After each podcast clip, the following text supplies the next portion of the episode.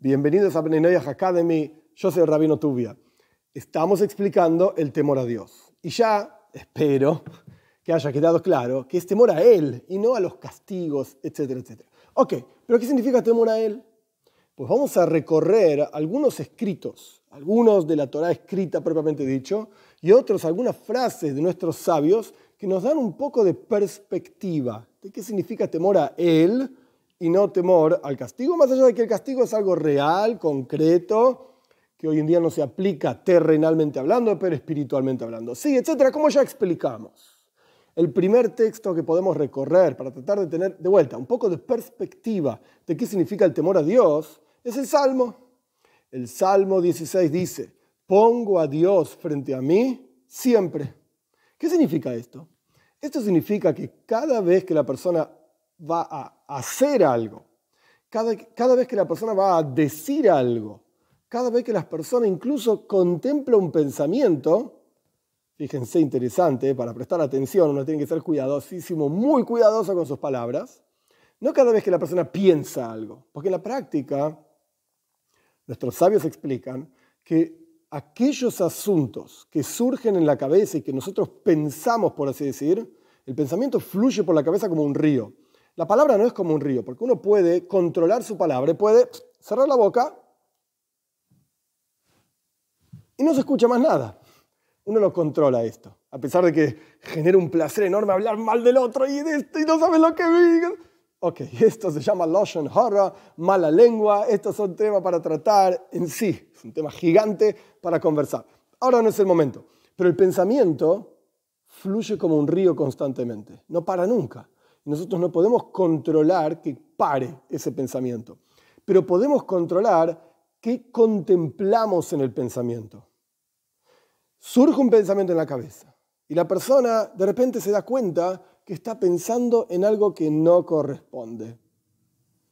En ese momento es donde se aplica, por así decir, el temor a Dios, que siempre lo ponemos a Dios frente a nosotros y decimos, hey, Dios sabe lo que yo estoy pensando.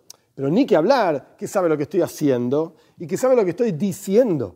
Pero la novedad es incluso lo que estoy pensando, que está dentro de mi cabeza, y que en la mayoría de los casos, como expliqué, no controlamos lo que surge en la cabeza. O, pum, de repente estás pensando en algo que no corresponde que pienses.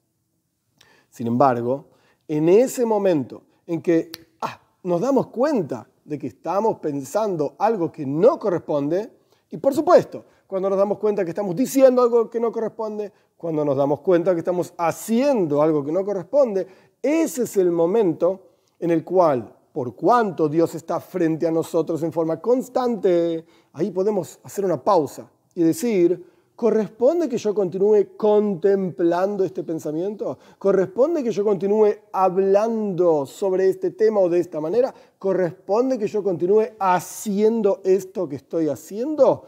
Ese es el momento clave, por así decir, en el cual volvemos a aplicar el Salmo 16. Lo pongo a Dios frente a mí constantemente, de manera tal que la persona es consciente que de esto depende todo, subrayo en negrita con un circulito alrededor, así de grande la letra, todo el servicio a Dios depende de que la persona sea consciente de que Dios está constantemente frente a la persona, de manera tal que la persona sabe que Dios, como dicen nuestros sabios, hay un ojo que te ve, un oído que te escucha y todas tus acciones son escritas en un libro. La persona es consciente de la presencia de Dios en forma constante, entonces es cuidadosa con lo que hace, es cuidadosa con lo que dice y es cuidadosa con qué pensamientos contempla, qué pensamientos desarrolla en su cabeza y siempre puede cambiar ese pensamiento. Cuando la persona tiene en la cabeza ideas de Torah, versículos memorizados en cualquier lenguaje, en el que sea, la persona puede, en cuanto se da cuenta que está contemplando un pensamiento que no corresponde, la persona puede, ¡pum!, cambiarlo por otro pensamiento para que sea positivo. Y esto genera una influencia en todo, influye sobre todo el cuerpo sobre toda la persona entera para cambiar el enfoque, como quien dice, el enfoque de la información, vamos a ver las cosas desde otro lado, desde otra perspectiva. Esa perspectiva uno mismo la genera a través de cuidar y de trabajar con su pensamiento. ¿Y por qué lo hace? Como parte del temor a Dios, el concepto de que lo pongo frente a mí, a Dios, en forma constante.